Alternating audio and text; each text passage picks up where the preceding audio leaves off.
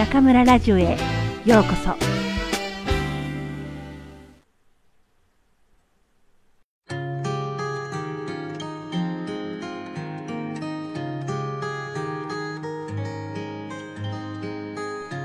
優雅な箸使い。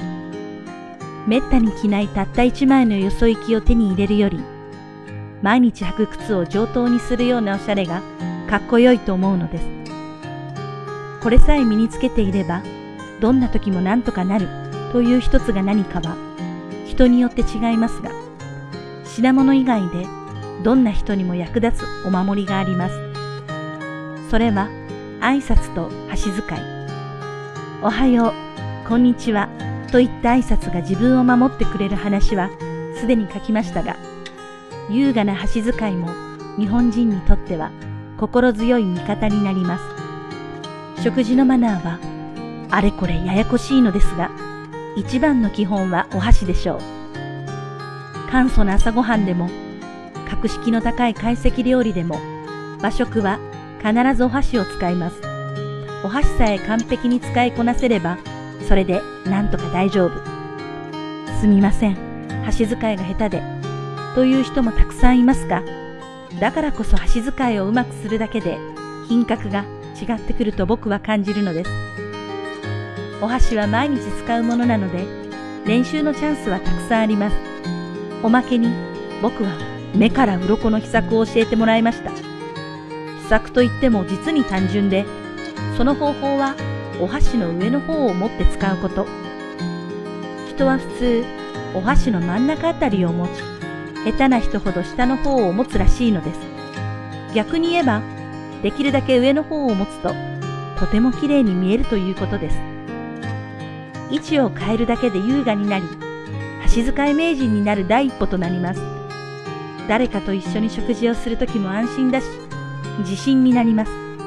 食事の機会というのは正式な解析ばかりではなくちょっとお蕎麦屋さんでという場合もあるでしょう。そう考えれば優雅な箸使いの出番は多いもの。一人で食べるときも丁寧な箸使いをすればあなたの暮らしは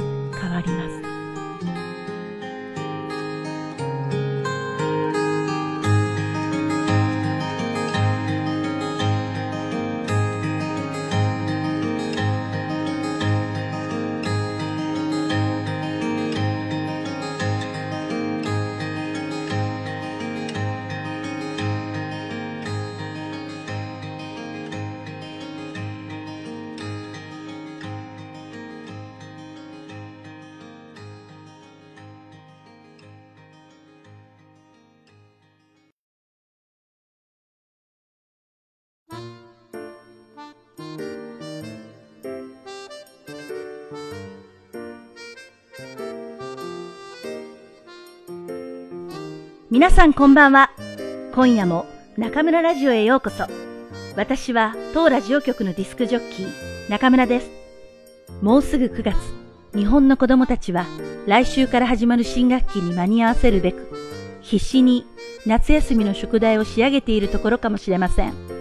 私も小学生の時、紙や箱で何かを作らなくちゃいけない宿題が出たんですが、不器用で不器用で何回やってもうまくいかず、父に助けてもらって何とか提出した記憶があります。中国の小中学生も同じかもしれませんね。もちろん大学生だって同じ。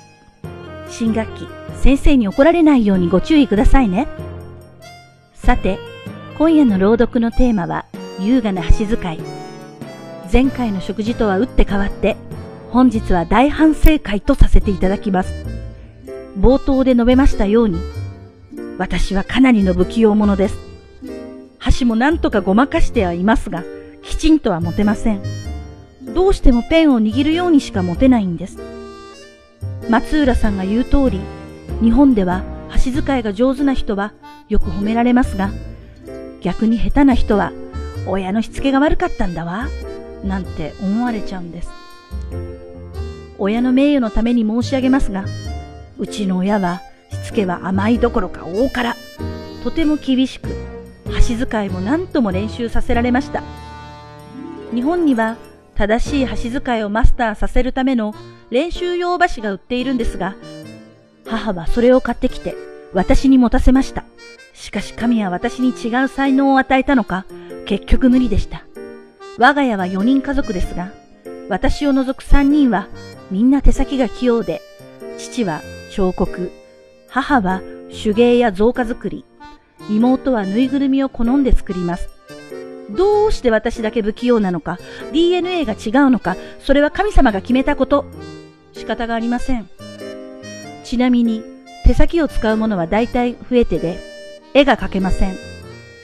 ある時授業で、犬の絵を描いたら牛だと言われました。楽器も演奏できません。妹なんて、高校時代所属していた吹奏楽部が全国1位になったりしちゃうぐらいで、ピアノもクラリネットも人並み以上。今度もし人間に生まれ変わったら、何か楽器のできる人生を送りたいですね。あ、それから裁縫もできません。私の母は若い頃洋裁教室で働いていたのですが、その DNA は明らかに妹に言っています。私の手は一体何のためにあるのか。我ながらかわいそう。他にできないことといえばダンス。中国のおばさま方は夜になるとあちらこちらで大音響で広場踊り。最近は一種の騒音とまで言われていますよね。私にはとてもとても、先日も大学のイベントでダンスをすることになったのですが、直前一週間は大学受験よりも緊張しましたよ。また少々年齢が高い方とカラオケに行くと必ずダンスになるんです。これがまた何よりも苦手で、見ている人は大笑い、踊ってる私は相手の足を踏まないようにそればかり考えています。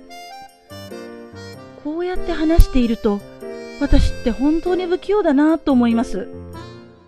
なんだか暗い気持ちになってきました。もちろんいいところも少しはあるんですよ。でも今夜は残念ながら時間になってしまいました。